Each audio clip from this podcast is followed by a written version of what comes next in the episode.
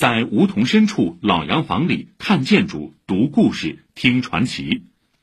建于一九三零年的复兴西路六十二号原修道院公寓，经过修缮后变身恒富风貌馆，向公众免费开放，集中展示上海中心城区规模最大、优秀历史建筑数量最多的恒富历史风貌区的风采。请听报道。春日的午后，复兴西路和永福路的转角，一座浅黄色的老建筑在梧桐树下格外显眼。这座小楼曾是徐汇湖南路街道办事处。为了把最好的资源开放给公众，二零一九年，这座西班牙风格小楼变身为恒富风貌馆。恒富投资发展有限公司副总姚佳音说：“百年老洋房经过两年的修缮，成为活化利用的最好案例。我们现在看到的壁炉、楼梯、红钢砖的地面，还有木地板。”很漂亮的柱子，这些全部都是原物，只是做了一些清洁和修复，把它完全的呈现出来。甚至看到铁艺的窗帘杆都是老物件。走到这里的话，你还是能感受到一种历史的这种古朴气息。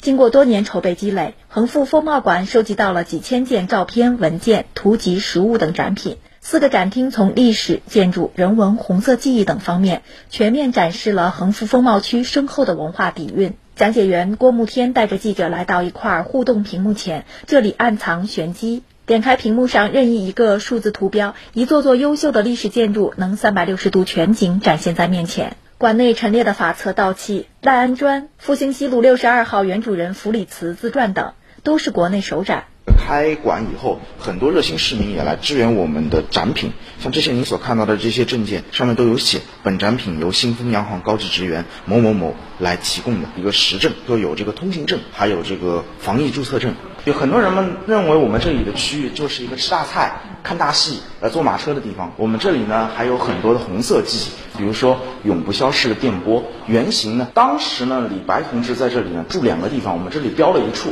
是长乐路，还有一处呢是在建国西路。他长期在这里从事地下工作。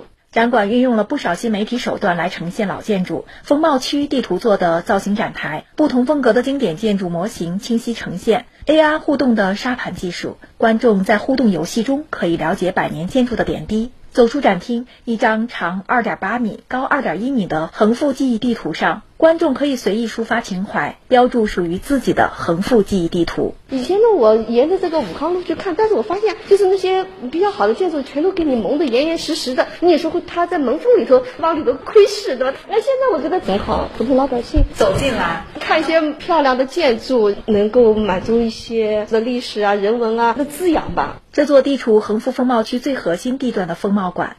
成了连接周边巴金、张乐平、柯林等众多名人故居与文化场馆的区域枢纽。徐汇区文旅局副局长蒋燕说：“恒富风貌馆正在推动区域文旅资源共享和文旅公共服务整体效能提升。这里设置了一家灯塔书房，在这里可以看到不少和恒富街区的文化历史、上海老建筑、名人传记等相关的书籍。”未来，我们也将打造出更多像恒福风貌馆这样的体现人民城市理念的城市公共会客厅，让我们的文旅公共服务更加便利、更有品质、更有温度。以上由记者程琳报道。